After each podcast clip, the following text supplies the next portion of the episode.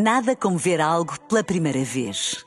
Porque às vezes, quando vemos e revemos, esquecemos-nos de como é bom descobrir o que é novo. Agora imagine que viu o mundo sempre como se fosse a primeira vez. Zais. Veja como se fosse a primeira vez. Na rádio, no digital, em podcast. Música para sentir, informação para decidir.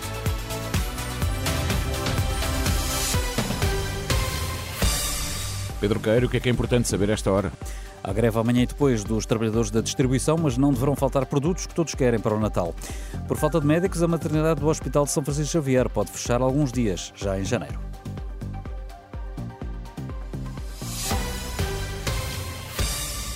Não há nada a temer, as prateleiras não vão estar vazias para quem quer fazer as compras de Natal. Apesar da greve dos trabalhadores da distribuição marcada para este fim de semana, o diretor-geral da APED, a Associação Portuguesa de Empresas de Distribuição, não espera grandes perturbações.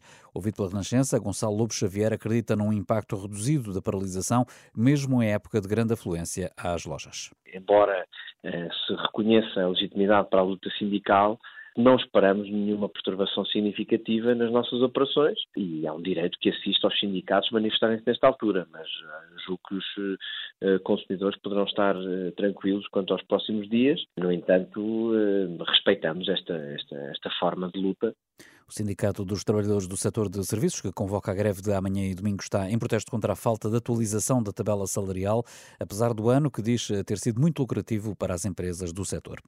Prevê-se um início de ano ainda mais complicado para as grávidas da região de Lisboa, isto porque o Hospital São Francisco Xavier, que está a receber as mulheres seguidas no Santa Maria em obras, admite fechar alguns dias. Contactado pela Renascença, o diretor do serviço diz que não há outra solução à vista, uma vez que o Santa Maria não escalou qualquer médico para fazer urgência no São Francisco Xavier no mês de janeiro. Os médicos vão ser todos aumentados em 2024. O Ministério da Saúde lembra que o diploma só foi assinado por um dos sindicatos, mas que vai ser aplicado a todos os profissionais a partir de janeiro. O diploma promulgado pelo Presidente da República prevê aumentos entre 14,6% para os médicos em início de carreira e os 10,9% para assistentes graduados séniores. O Presidente da Conferência Episcopal vai receber vítimas eh, de abusos sexuais na Igreja. O encontro entre Dom José Ornelas e a Associação Coração Silenciado vai decorrer em meados de janeiro em Fátima. O encontro acontece acontece na sequência de uma carta enviada pela associação que representa as vítimas. Filipe Almeida, fundadora da Coração Silenciado, disse à Renascença que vai apresentar propostas e falar sobre a atual situação. Tem muito a ver com, com o tema em si, a maneira como o tema tem, tem sido abordado e aquilo que esperamos que seja feito e propostas, não é? E propostas pode, de ação. Pode adiantar-me algumas dessas propostas de ação? Vamos deixar para depois da reunião. Com que espírito é que vão para esta reunião? Vamos de, de mente aberta para escutar o que têm para dizer e, enquanto vítimas, vamos também dizer aquilo que, que sentimos, que tem sido todo este aparato, não é? Que às vezes sem necessidade da maneira como eles têm lidado com todo o tema. Filipe Almeida, fundadora da Coração Silenciado, associação que representa as vítimas de abusos sexuais por parte de membros da Igreja, ouvida aqui pela jornalista Anabela Góis. O Governo volta a anunciar que vai investir 1.700 milhões de euros na requalificação de 451 escolas. O Ministério da Coesão Territorial lembra que o investimento vai ser realizado ao longo da próxima década e que resulta dos acordos estabelecidos com a Associação Nacional de Municípios.